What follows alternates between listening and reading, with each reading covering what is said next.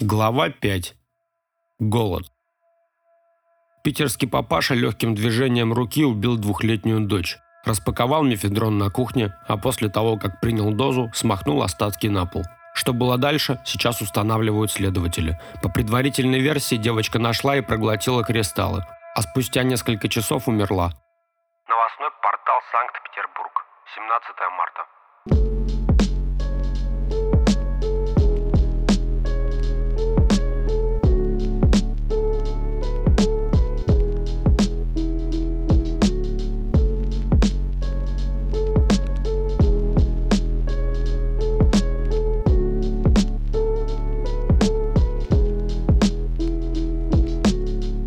Лето всегда проходит быстро. Не знаю, как на юге, но на севере однозначно. Только футболку постирал, погладил, а уже все. Надо было раньше. Особенно если ты не то что отпуск на солнышке, ты не можешь позволить себе жить. Когда кончается детство, когда последняя его любопытная ниточка выбивается из полотна и остается только грубая ткань без единого дефекта, ты начинаешь понимать, чтобы быть человеком, нужны деньги. Когда они перестают казаться тебе приятным бонусом, а становятся нужны для функционирования в обществе, ты стал взрослым. Настоящий ценник на любую вещь чуть ли не в десятки раз ниже того, какой продавцы по утрам вставляют в топер, синхронизировав компьютер с центральной базой. Эх, опять подорожало, опять переклеивать. Почему? Нужно заплатить НДС, заплатить работнику, логисту, таможне, рекламщикам, в пенсионный фонд отдать, страховку и на лапу кому-нибудь важному, чтобы торговать спокойно не мешали или пассивно закрывали глаза на что-нибудь из вышеперечисленного, на что денег жалко. Минута сияния на федеральных телеканалах стоит столько, сколько даже и не унесешь, чтобы передать лично, только переводом на банковский счет. Навязчивые баннеры на каждом сайте заманивают тебя на 1xbet и Ази на три топора. Примечание для владельцев этих сервисов. Номер моего телефона, привязанный к Сбербанку онлайн, 8 911 586. Интеграция в книгу. Идеальная, бессмертная бизнес-модель. Ведь 16 экземпляров ее издания точно будут жить, пока не развалится Россия. По закону я их должен отправить в какие-то органы, а они передадут их в какие-то реестры и библиотеки. Апатия. Солнце светит в глаза, но жара от него никакого, только слепит. Солнце слепит, а ты из себя слепить кого хочешь. Не можешь, не получается. Вот есть ты такой, и ничего ты не сделаешь. Не поменяешься, как бы ни старался. Деньги, которые привез из армии, улетели в мгновение. Как Андрей не силился ограничить себя в расходах. Туда, сюда и как-то пуст кошелек. Дни платежей за аренду квартиры отныне нависают гильотиной. Музыкальное оборудование продано. И хорошо, что сейчас, не до армии. Любят люди говорить, что доллар вырос, совсем не подозревая, что это рубль упал. Повезло продать по цене больше, чем это барахло новым стоило пару лет назад.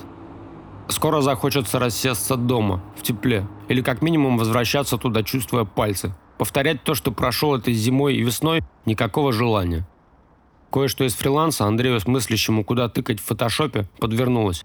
Работа заключалась в том, чтобы нарезать гиф-картинки для грязных сайтов, кликбейт, на который нажмет похотливый дурачок, поверив, что за ссылкой его ждет красотка, ну или на худой конец отменное порево. Платили регулярно, 5 рублей за файл. Долго за этим занятием не просидишь. Начинают выворачивать. Смотреть порно – одно находить в нем эпичные моменты, вырезать эти фрагменты, кадрировать и лепить глупые грязные надписи – нечто совершенно иное. Особенно с осознанием, зачем это делается. Особенно совсем без денег. Особенно без верящей в тебя женщины в постели. Нищета. Перспективы светят не в ту сторону. Завтра будет хуже. Ботинок порвется, придется нести в мастерскую. Кончится пачка растворимого кофе. Проезд в автобусе подорожает. Какой-нибудь внутренний орган даст о себе знать. О росте цен разговоры по городу уже ползли пауками.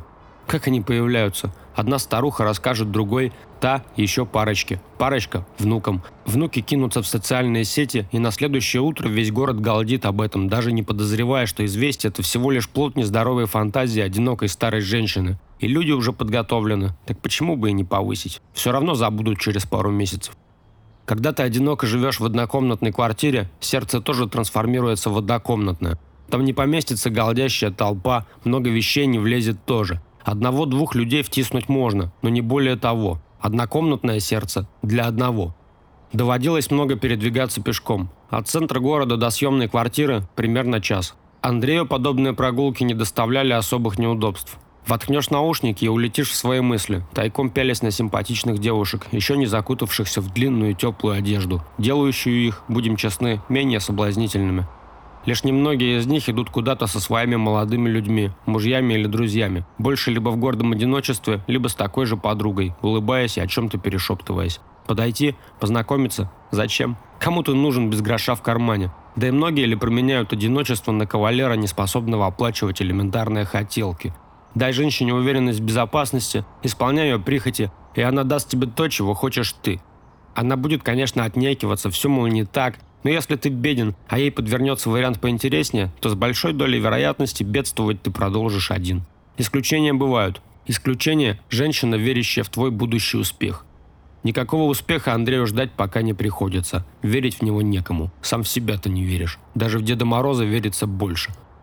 Маршрут до дома всегда одинаков не по собственному желанию, иначе просто к жилищу не подобраться. Серая, короткая набережная, ряд типовых рассыпающихся пятиэтажек, натыканных небрежно каскадом, рестораны и кафе с вкусными названиями, дома под снус.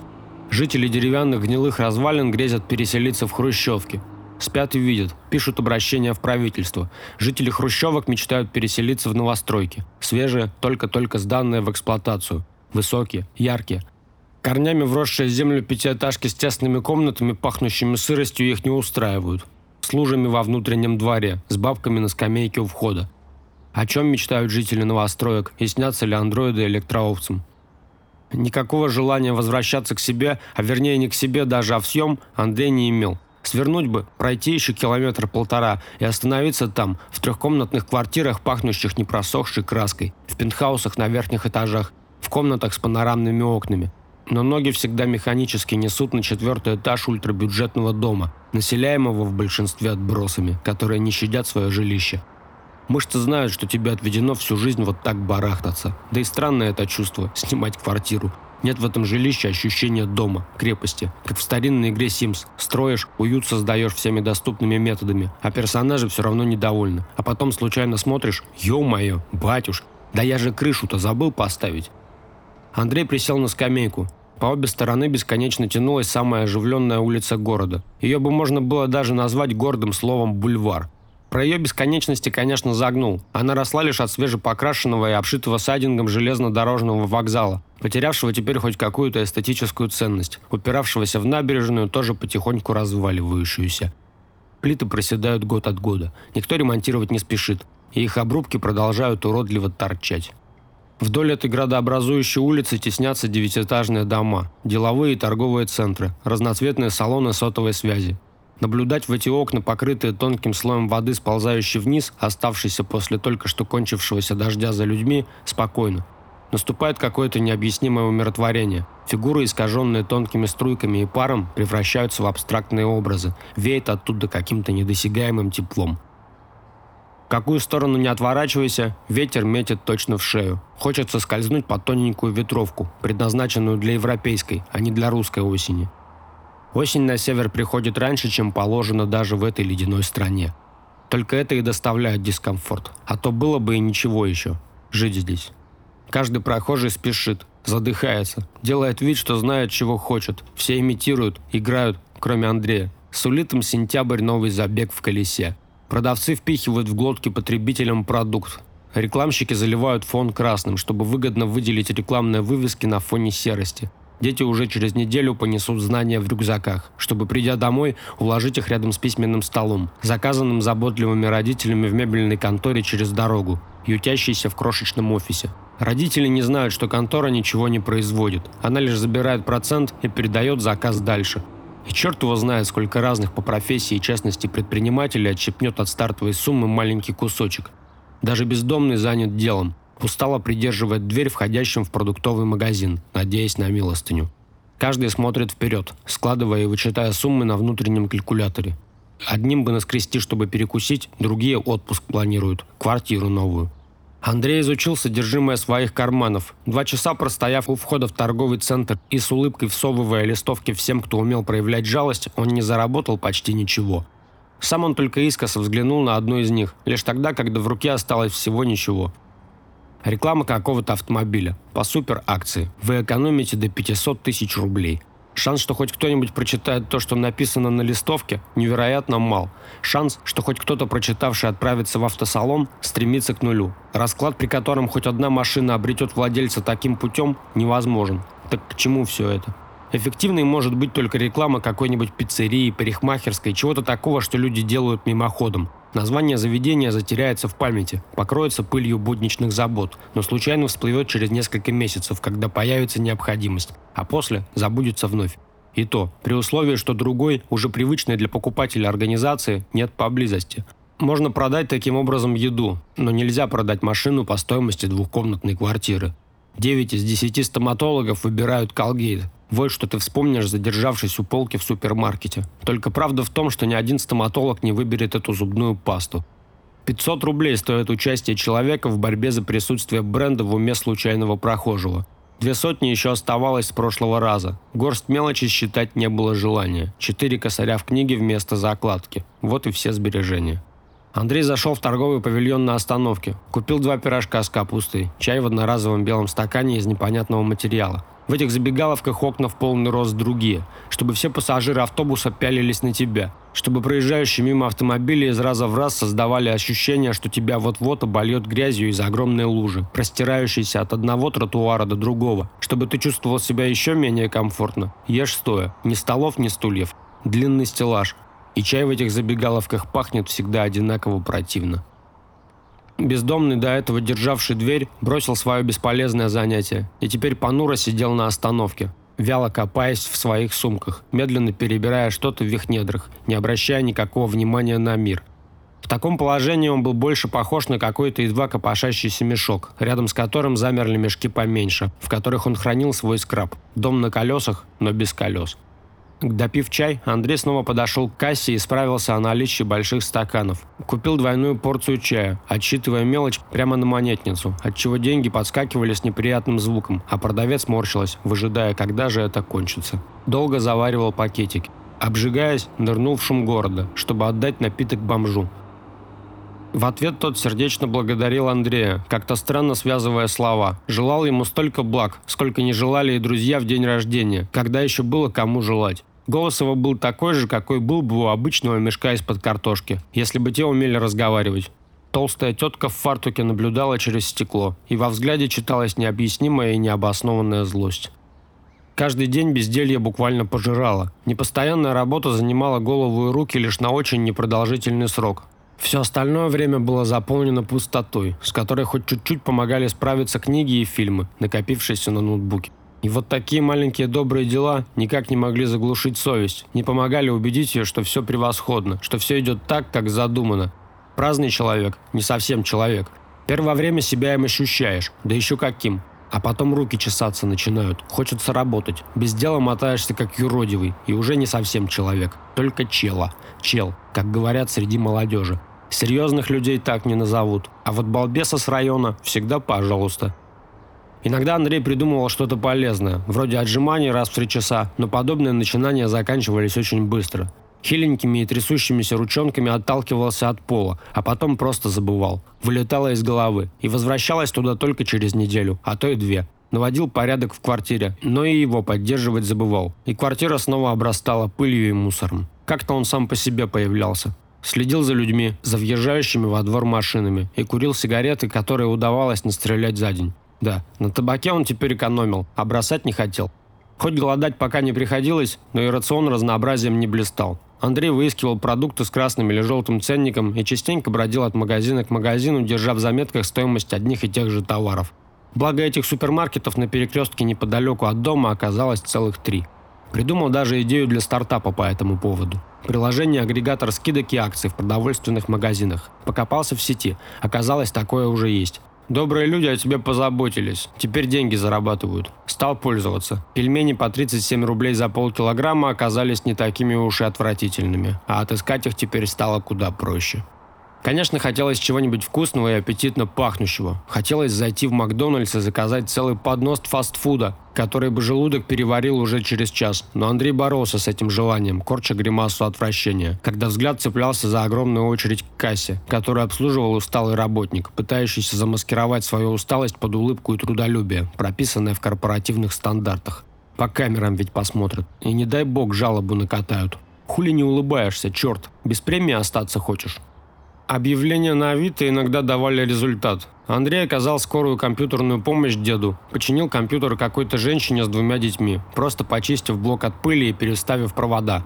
Установил пиратскую винду на ноутбук, который исправно подлагивал, но работал, регулярно напоминая владельцу о необходимости произвести активацию. Всех этих людей можно было бы развести на деньги, как в многочисленных случаях, часто описываемых на форумах. Но Андрей душил в себе это подлое желание, глядя на небогатую жизнь каждого из этой троицы. И брал не так уж и много, по полторы тысячи рублей за выезд. Дед жаждал посмотреть порно, но не знал как. Порнуху он искал старческую, такую, где ничего особое не показывают, из суровых 80-х и 90-х. Такая, оказывается, даже на ютубе есть эротикой называется. Старик спотыкался о просьбе авторизоваться, так как видеосервис очень уж хотел убедиться в совершеннолетии пользователя. Андрей показался дому старцу Pornhub и удалился, прикрыв дверь, оставив старика с сияющими глазами листать ленту с роликами, которыми на этой неделе больше всего интересуются юзеры из России. Наслаждение Андрей испытывал в те дни, когда к нему обращались за помощью со смартфоном. Он мог несколько дней проковыряться в телефоне, последовательно выполняя работу. Разблокировать загрузчик, прошить рекавери, накатить какую-нибудь авторскую прошивку, откуда вырезано все лишнее. Выжить максимум из ее оптимизации, поставить несколько модов. Все клиенты оставались довольны. Жаль, что таких любителей тонкой настройки находилось немного. От безделья он даже начал изучать азы дизайна, стягивая с торрентов видеокурсы, за которые кто-то заплатил немалые деньги. Но пока никаких материальных плодов это не принесло. Так, сделал одну обложку какому-то рэперу за 150 рублей, которую даже выводить-то было жалко на карту с электронного платежного сервиса. Комиссия 40 рублей. Почти треть заработанного. Поэтому настойчиво продолжал клепать порно-баннера, потому что там ограничения не было. Сколько делаешь, столько и получишь, с выплатой сразу на банковскую карту. Попадаются бездельники по всему своему существу, а бывают бездельники по неволе. Одни сгорают от жажды действовать, но не могут. Бывают ленивцы за выслугу лет. Бывает, что тунеядцем не был, а очень даже наоборот. Но выгорел и стал. Найдешь себя? Все лето Андрей натыкался на наркоманов. По два-три человека в узких спортивных штанах, кепках, с сумками через плечо, в солнцезащитных очках, с зажженными сигаретами, вечно копающиеся в своих смартфонах. Худые и длинные, маленькие и толстые. В основном сталкивался он с ними во дворах, вечно ждущие, рыскающие, когда кажется, что ничей взгляд не прикован к ним, и спешно уходящие, когда закладка найдена. Один раз Андрей чуть не споткнулся о паренька, который в сумерках жадно раскапывал клумбу, не обращая никакого внимания на происходящее вокруг. «Ключи потерял?» «Типа того», — ответил тот, не поднимая лица, продолжая рыть яму голыми черными руками. Отныне подобные стычки не шокируют. Потребители оборачиваются частью городской экосистемы, как магазины, открывающиеся в 10, а продуктовые в 8, как ждущие автобуса люди, как светофоры, как прибывающие на вокзал поезда. Наркоманы выходного дня – самая распространенная категория потребителей. Так гласит самый свежий учебник по наркологии. Среди молодежи почти нет старой школы, никаких плантаций в квартирах, никакого ультрафиолета и вялых кустиков с вожделенными шишками, которые медленно тянутся к лампам. Может быть, на юге?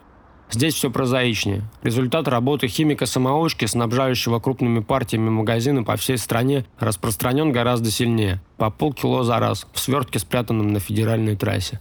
Из половины килограмма можно сделать чуть ли не 50 килограмм конечного продукта, если речь идет о курительных смесях. Тут все зависит лишь от желания и клиентуры магазина. Дешевле, быстрее, убойней, доступней. Главный из главных кладменов, именуемый чаще всего складом, разваривает эти полкило, разбивает на закладки по 50-200 грамм, отправляет адрес оператору, а оператор – рядовым кладменам, которые должны тут же рвануть на место и обнаружить пакет, чтобы его разбить на 15, 20, 30, 50 закладок, чтобы готовые к потреблению наркотики мог забрать конечный покупатель. Через оператора, естественно. С Костей Андрей продолжал общаться, хоть и редко. Списывались ВКонтакте, пару раз встречались, чтобы накатить по бутылке пива. Было видно, что он продолжает употреблять. Исхудал, хоть ряха и осталась той же. Только былые мышцы сдулись, зубы почернели. Черты лица приобрели необъяснимый злой оттенок. Может быть, естественный для него от природы. Может быть, теперь его тело соответствовало личности, в нем обитающей. Даже волосы, бывшие когда-то белыми, стали желтыми, выцвели. Будто и их теперь можно оторвать, покрошить и выкурить. Настроение у него хронически оставалось безразличным ко всему. Только когда речь заходила о дуре, он оживлялся и пускался в длинные монологи, рассказывая истории из собственного опыта. Если раньше он слыл в компании главным юмористом, то теперь, чтобы выдать хохму, ему следовало нормально так поднапрячь извилины. Но все равно, в большинстве случаев шутки эти оказывались не смешными и сводились к бабам, к наркотикам. Если раньше он был человеком так себе, то сейчас стал совсем ни на что негодным. А что у вас с Таней? Поинтересовался Андрей, когда они вдвоем шли по набережной в один из последних дней лета. Еще вальяжно прогуливались люди, впитывая лучи солнца, уже переставшего давать тепло, излучавшего только его иллюзию. Почти все бордюры вокруг бессовестно испоганены ссылками на интернет-магазины с наркотиками.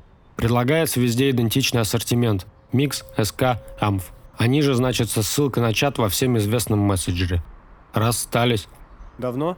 Когда я подсел по-серьезному, честно признался друг. Говорят, наркоман никогда не признает себя таковым, но это брехня. Когда разговор заходит о дорогих и близких людях, запросто. Правда сама наползает на глаза, а сознание несется на тебя поездом. А когда беседа поворачивается в другое русло, поезд, еле достав до тебя потоком ветра, уже умчался прочь, и след простыл. В этот раз повезло. Продолжаешь идти по тем же рельсам. По рельсам всегда удобнее, чем по болоту вокруг, но знающий в этой топе еще и срежет. В отношениях со своей бывшей пассией Костя провел три года. Андрей Таню видел лишь несколько раз, когда доводилось бывать в общей компании на какой-нибудь тусовке. Чаще всего у Йозы. Или просто слоняться по квадрату района. Костя и ни с кем особо не делился. И даже сложно было представить, как они выстраивали отношения. Со стороны смотрелись довольно мило. Костя даже переставал материться. Становился каким-то нежным и ласковым. Она же Андрею показалась боевой. Если ей что-то не нравилось, она говорила прямо, а в случае конфликта могла и ударить. Без предупредительных истерик и словесных перепалок. Без пустого многочасового выяснения отношений и подкидывания говна на вентилятор. Ей было у кого научиться. Андрей Костя даже немного завидовал, ведь и характер, и мозги, и фигура – все на месте и в нужном количестве у нее имелось, и родословная есть. Таня все детство занималась гимнастикой, практически не вылезая из зала. В большой спорт не ушла, в старших классах разменявшись на другие интересы. Работала теперь в одном из самых топовых салонов красоты. Взяли парикмахером сразу после двухгодового обучения. Связи решают все. У кого, как не у нее, связям быть, если отец работает в структурах. И трудится он против Костиного блага. Вместо него борется с его слабостью. Победить только все никак не получается. Костя тоже в своем роде боец. Делает так, чтобы этой гадости в мире было меньше. В то время, когда любовь еще теплилась, он употреблял, делая это с опаской. Как по причине близкого знакомства с Таниным отцом, сначала принявшим парня радушно, так и не желая получать по лицу от девушки, которой он как-то, неожиданно для самого себя, успел сделать предложение, на которое получил согласие. Вот только свадьба была назначена на никогда. Женитьба для Кости означала выход из-под мамкиного крыла во взрослую жизнь, к которой он был категорически не готов. Мама подводила его за ручку к Тане, и та стальной хваткой брала его за яйца. «Работай, еби, ешь. Работай, еби, ешь». В выходной в гости к моим родителям. Вот чем была бы эта свадьба. Они даже квартиру снять не стремились, чтобы уединиться, встать на рельсы, ведущие к этой женитьбе. Она хотела сразу, а он вроде как и не хотел ничего. Ему было комфортно. Спасло Костю только то, что Таня узнала, что жених-то наркоман. Запас терпения был большим. До этого в Танину сторону парень не косячил. Так что сработало уверение, что делает он это крайне редко, что никакой системы нет и вообще употребляет только настоящую марихуану или гашиш. Но, увы, одолеть свою слабость он не мог. Наоборот, делал поступательные движения и стал пропадать чаще. После каждого прощания с Таней он ехал кутить. Даже оброс кучей знакомств в том районе, где она жила. Мог спокойно шабить в соседнем подъезде среди ночи, и ничто его, кажется, не смущало. Последовали бесконечные уговоры, в которых семья Кости и Таня объединились. Угрозы разрыва, в ответ на которые Костя стал убегать от реальности все дальше и дальше. Уже и жалея, что когда-то начал эти отношения, теперь доставляющие лишь вечную головную боль. Тане надоело. Таня расписала ситуацию своему отцу, и тот, поговорив по-мужски, запретил Косте, недавно такому любимому, приближаться к дочери, которая теперь и сама была в Косте разочарована, разглядела его истинную личину. Поняла, что все его желание казаться иссякло, и отныне он просто был. Принимайте, мол, меня таким. Кредит доверия оказался исчерпан. Восполнить его никто не спешил. С разрыва прошло уже больше года. Таня о бывшем возлюбленном больше не вспоминала, вычеркнув его будто позорную главу из своей биографии. и отдалась новой любви, где не было подобной проблемы, но, разумеется, имелась масса других. В частности, у ее нового молодого человека был очень маленький член, который Таня даже не чувствовала в себе. Только тссс.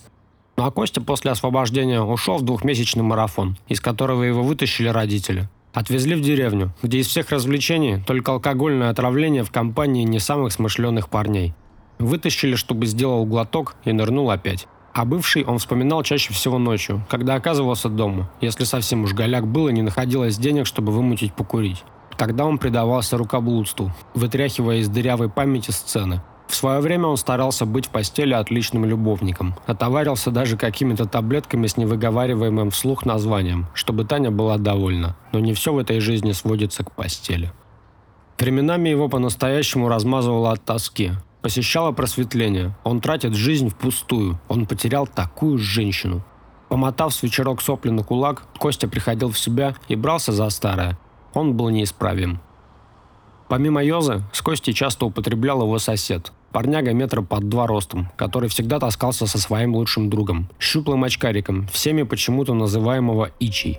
Ича тоже был прожженным наркоманом. Взял пару кредитов общей суммой 300 тысяч рублей. И все прокутил.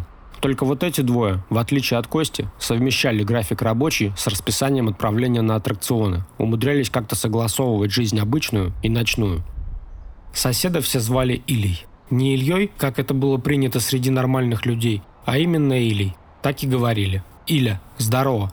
Хотя по паспорту он был, конечно, Ильей, Дмитриевичем. Как богатырь какой-нибудь. У Или по убитке просыпался настоящий инженерный и дизайнерский талант. Он смастерил пару десятков видов бульбуляторов, совершенно разных по конструкции, пуская в ход все, что покоилось поблизости, он сделал парашют из четырех бутылок, сплавленных одна с другой, и отыскав где-то очень необычный пакет, идеально для этих бутылок подходящий. Только днем все эти наклонности дремали где-то внутри. Работал он в ангаре, где чинился общественный транспорт, и там решать или приходилось типовые проблемы. Вчетвером компания как-то раз зависала в гараже, за домом, где все и были прописаны. Замыкал квартет Костин младший брат, пяти лет от роду.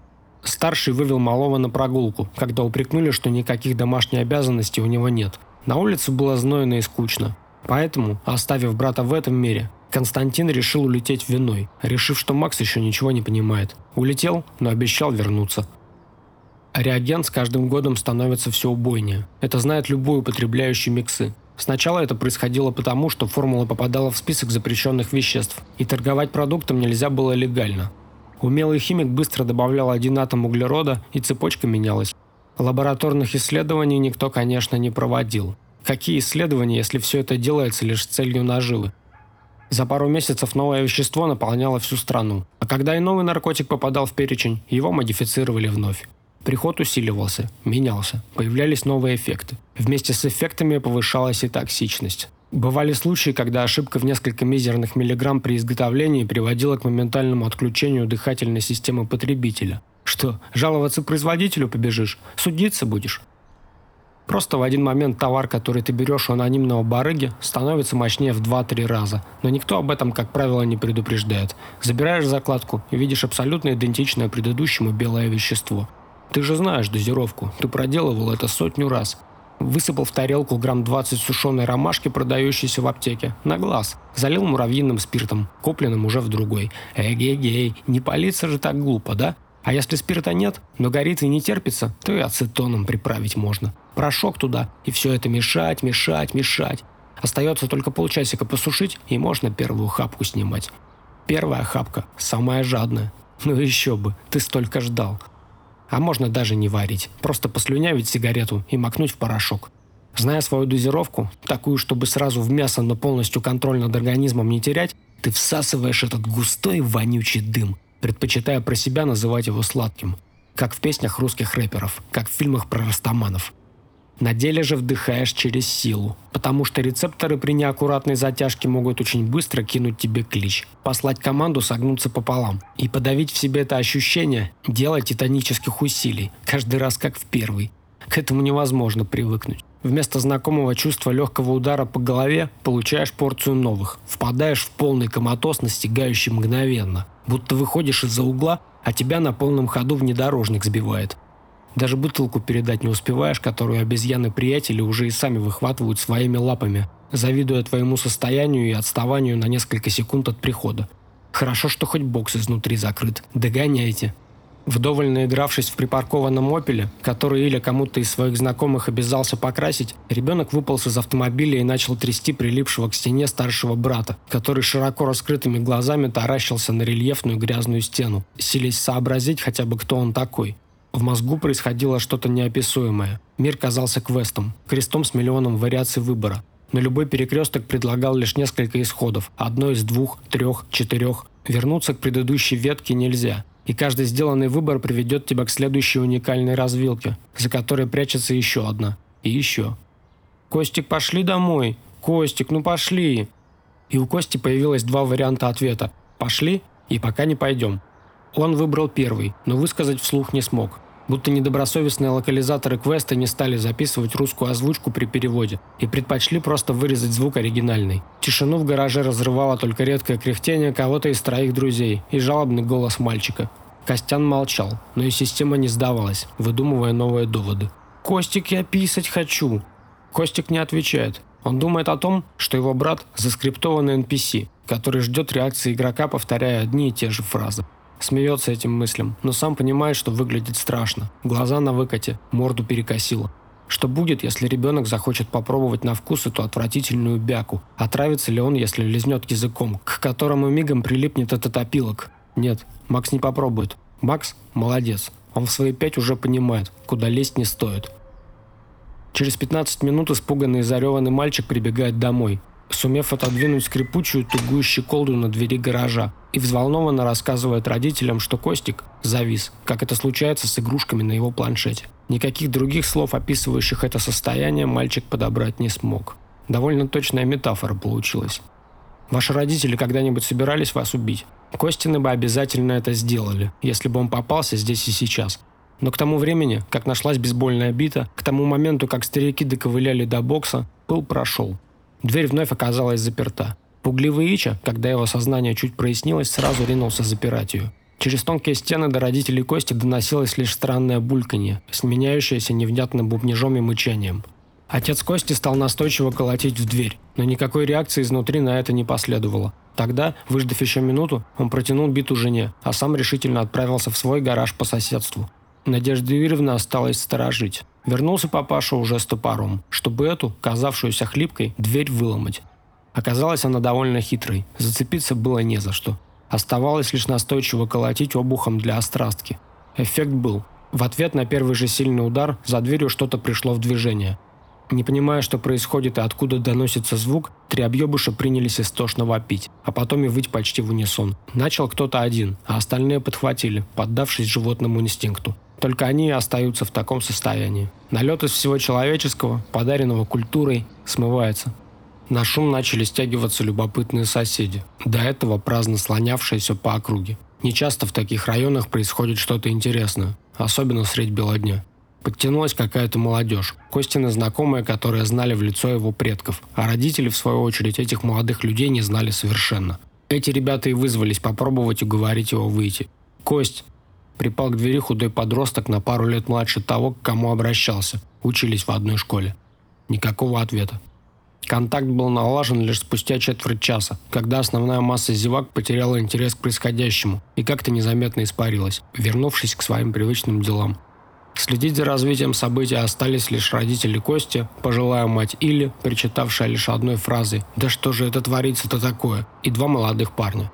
«Ну, Костян, ну что ты в натуре как этот, это Ростик заебал.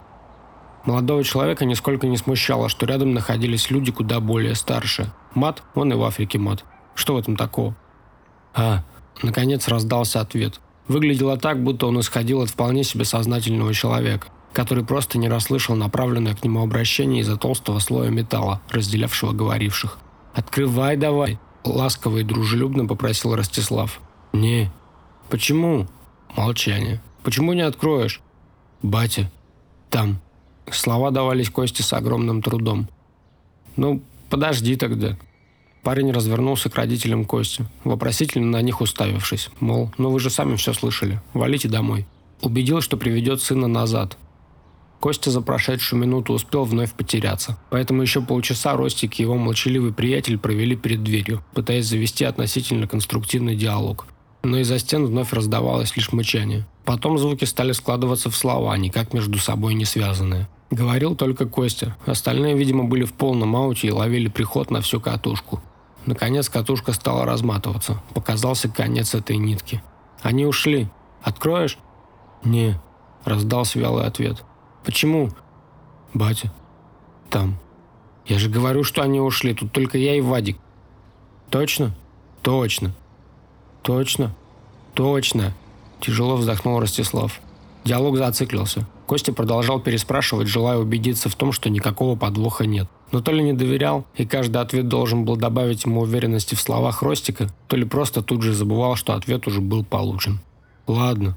Наконец что-то в простом механизме щелкнуло, и дверь открылась. Ростислава и Вадика ожидала не самая приятная сцена, но они были к ней морально готовы. Сами не брезговали миксами. Изредка. Когда становилось совсем скучно и надоедало пить. И не в таких количествах. Они брали уже готовую смесь. Самим замешивать продукт как-то не доводилось. Знали, что под их действием случается всякое. На полу валялись перепачканные Ича и Иля со вспухшими окулярами, а Костя замер, оперевшись на вторую створку двери. По полу медленно растекалась желтая рвота. Еще 15 минут ушло у ребят на то, чтобы уговорить Костю идти домой, но он опасался, что там его изобьет отец. Однако убедить его все-таки удалось, да и приход его стал мягче, и взяв знакомого под руки, приятели потащили его в подъезд, прикрыв дверь гаража, которую Илья снова поспешил за ними запереть, подозрительно поозиравшись по сторонам.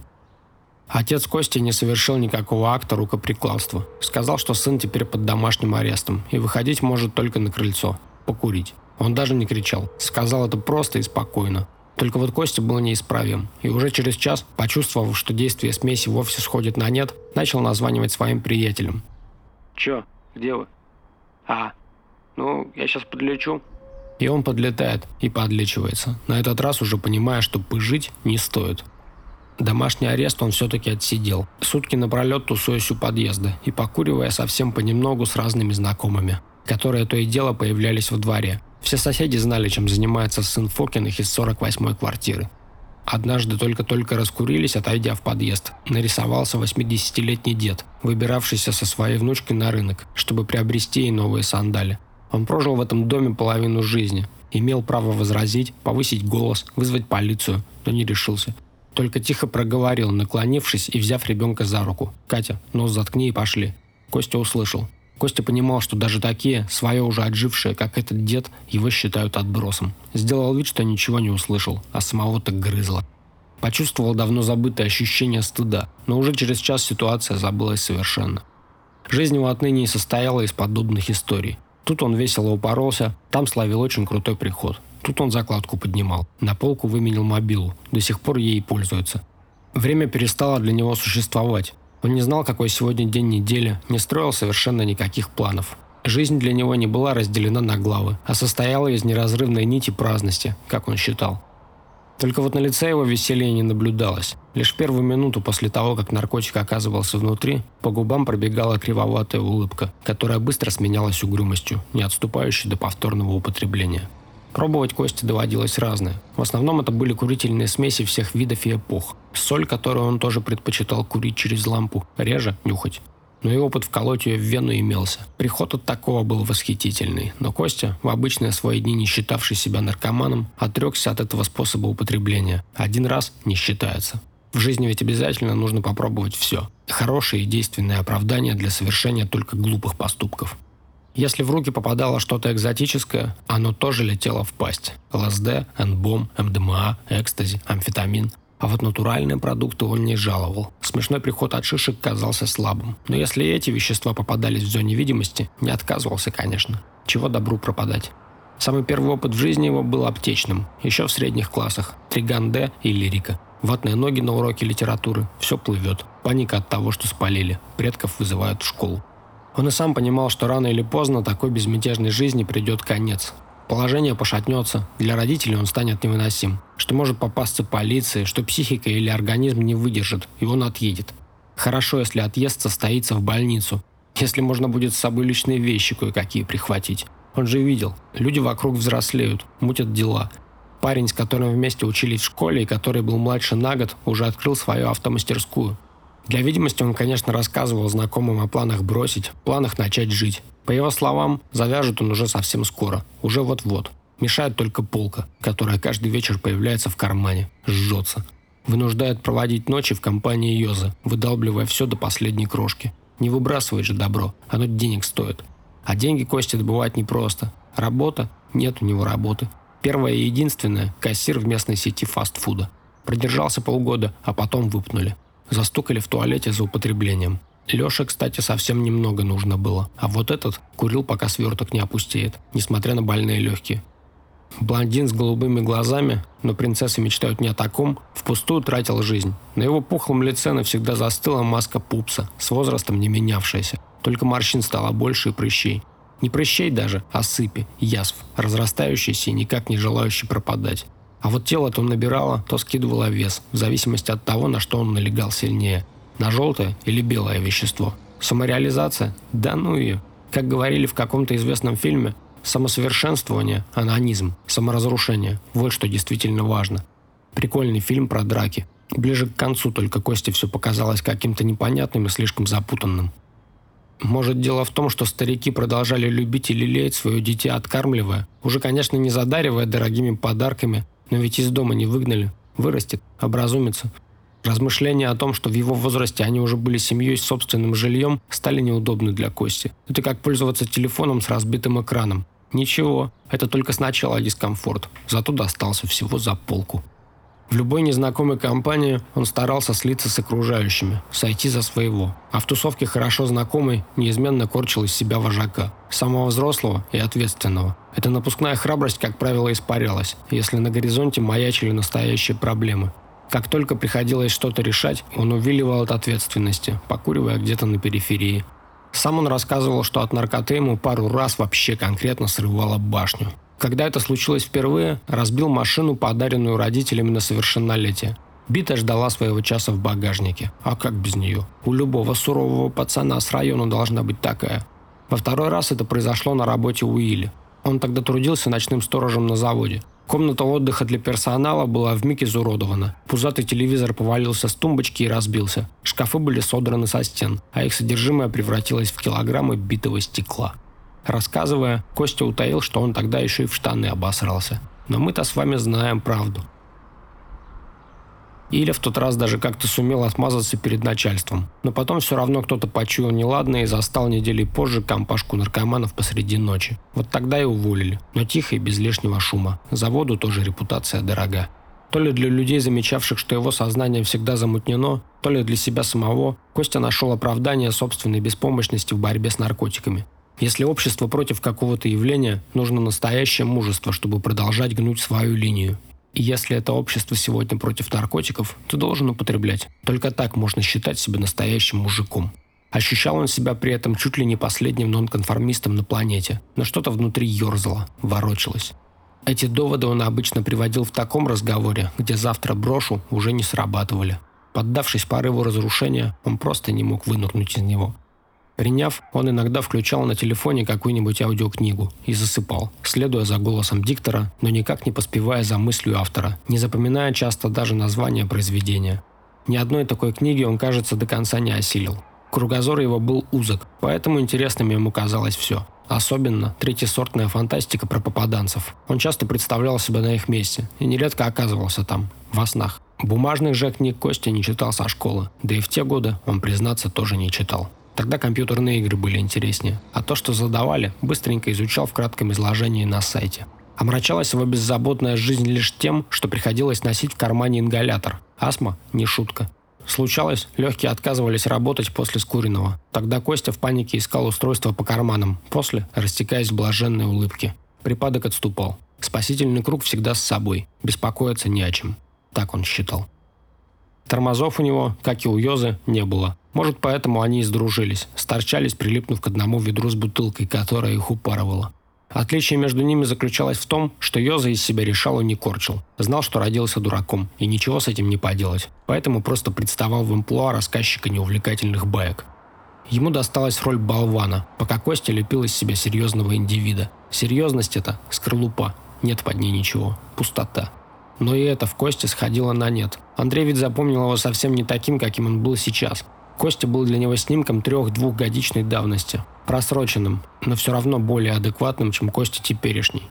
Что-то их слишком много стало. Не зная, как продолжить диалог, Андрей увел его в русло, близкое товарищу, указав на очередную надпись с рекламой наркотиков, кем-то наспех намалеванную на стене. Спрос рождает предложение. Вывел приятель главный закон розничного рынка. Ты, кстати, не хочешь? Не хочу чего.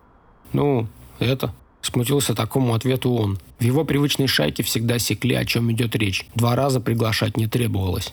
Не, если то, что в прошлый раз, то точно не хочу. Не, ну если желание есть, можно и натур вырубить, но это по деньгам-то дороже будет. Я вообще на нуле. Я тоже. С сожалением ответил Костя, и они потопали дальше. Над городом гудели тучи. Скоро как ливанет, самое время разойтись. Костя поедет в дом отчий, Андрей отправится в дом чужой, за месяц проживания в котором нужно было заплатить еще вчера. Но мыслей, что же делать дальше, как и денег, не было совсем. О себе арендодателю Андрей не напоминал, желая еще хоть чуть-чуть оттянуть тот момент, когда придется признаваться в своей никчемности, когда нужно будет с позором выезжать, собирая свои скудные пожитки в пару пакетов. Они шли по пристани, огромной площадке посреди набережной, где регулярно собирается молодежь. Малые нарезают круги по отведенной для картинга зоне, а их родители расселись на скамейках, дожидаются чат, поголовно ковыряясь в смартфонах. Юноши и девушки приблизительно одного с Андреем и Костей возраста, чуть в стороне. Из открытых дверей автомобиля доносится музыка. Эхо ловит заливистый смех. Все они одеты модно и стильно. И при мысли об этом Андрей поежился и сжался, понимая, что идет сейчас в отцовской рубашке, которую эти модники не наденут, даже если заплатить им за это.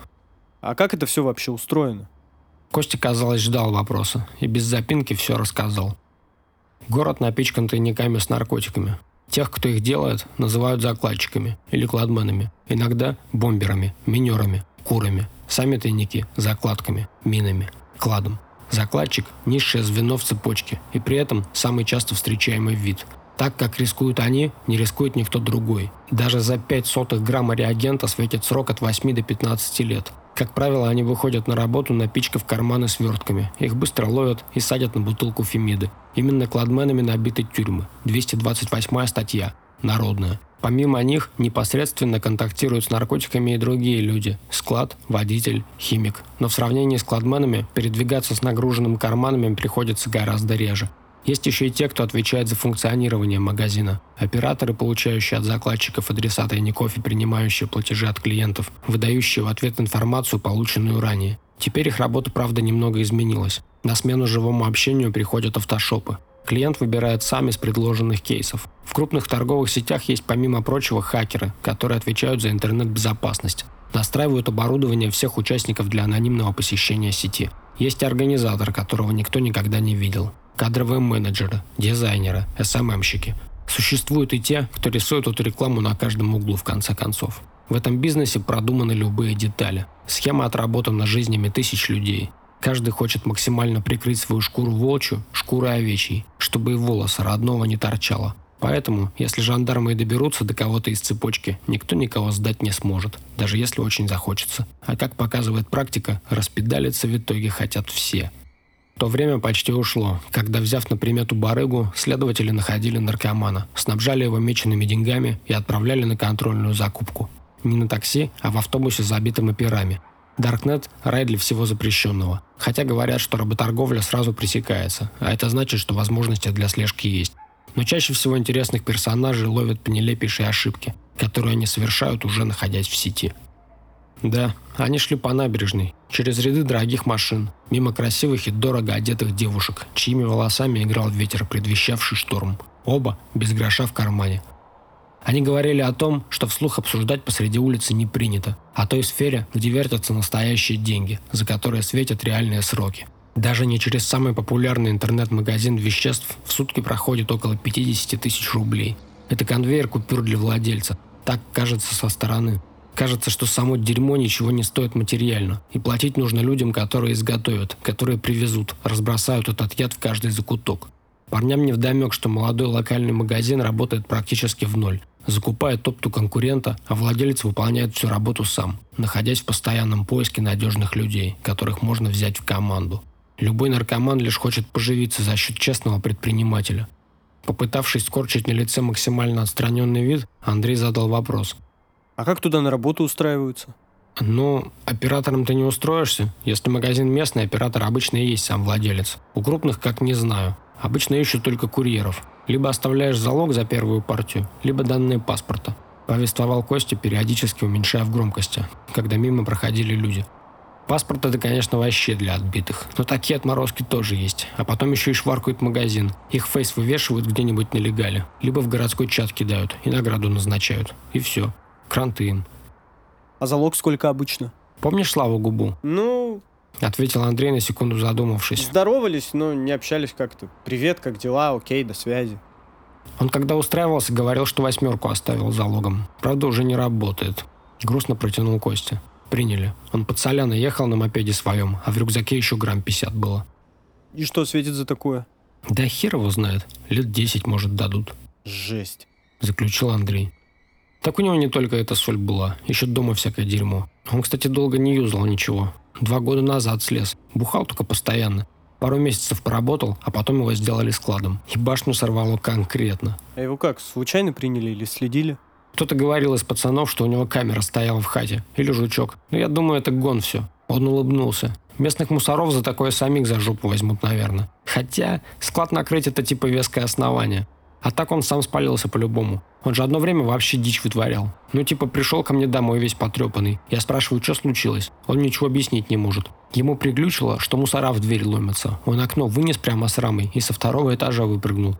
Диалог перетек в другое. Говорили о чем-то постороннем и никому, собственно, не интересном. Лишь под самый конец, когда уже подошли к автобусной остановке, Андрей решился задать вопрос, который сжег язык все это время. А ты не думал работать? Думал, но это стрёмная тема. Костя ответил серьезно. Он явно ждал этого вопроса. Может, попробуем? Бабки очень нужны, работы нет нихуя. «Можно, только это...» Он покраснел, засмущался. «Я не хочу как губа. Мне сначала отойти немного надо от всего этого». Давай. Ну, ты узнай там как и чего. «Естественно», — ответил Костя, спародировав старый видеомем с человеком, доказывающим, что он впервые пил водку. Тут подъехал нужный автобус. Костя запрыгнул в него, кинув на прощание что-то вроде «Я напишу тогда через пару дней, стыканемся». Андрей, развернувшись, пошел домой, воткнув наушники.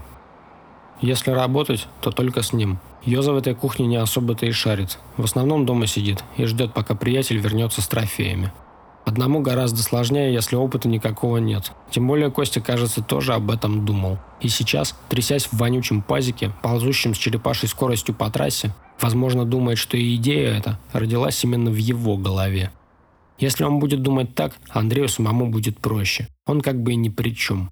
Перед законом такая отмазка не прокатит. Но вот совесть немного успокоится. Не ты это начал. Тебе предложили, а ты возьми и согласись. И это только потому, что другого выхода нет. Хочешь жить – умей вертеться, гласит народная мудрость.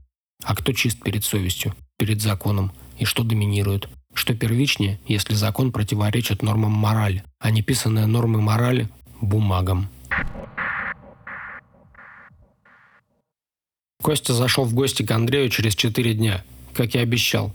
Вроде впервые очутился в его жилище, а сразу разлегся на диване, спеша подключиться к казенному Wi-Fi, выпросив пароль, который Андрей вспомнил только с четвертой попытки. Нечасто приходилось делиться интернетом с новыми устройствами.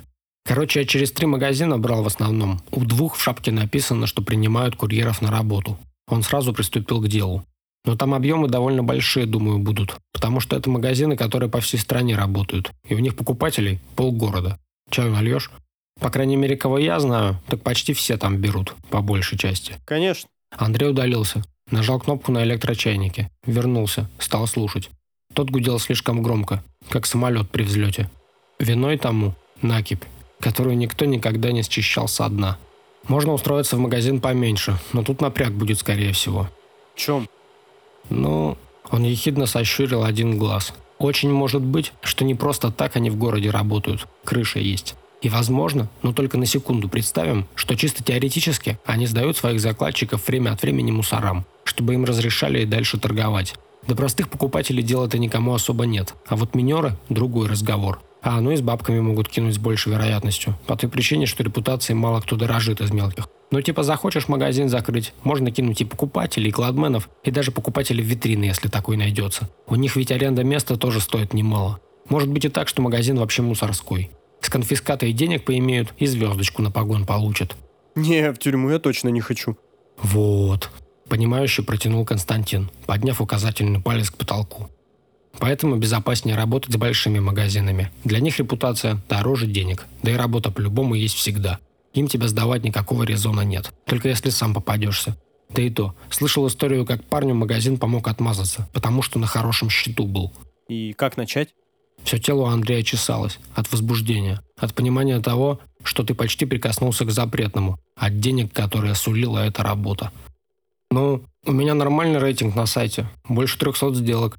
Костя просиял, демонстрируя что-то на экране. Единственный повод в жизни для Костиной гордости – 364 сделки на сайте какой-то торговой площадки, которая все равно когда-нибудь сгниет. Вместе с деньгами, с покупателями, с переписками и диспутами, с цифрами, указывающими на то, кто и сколько потребил.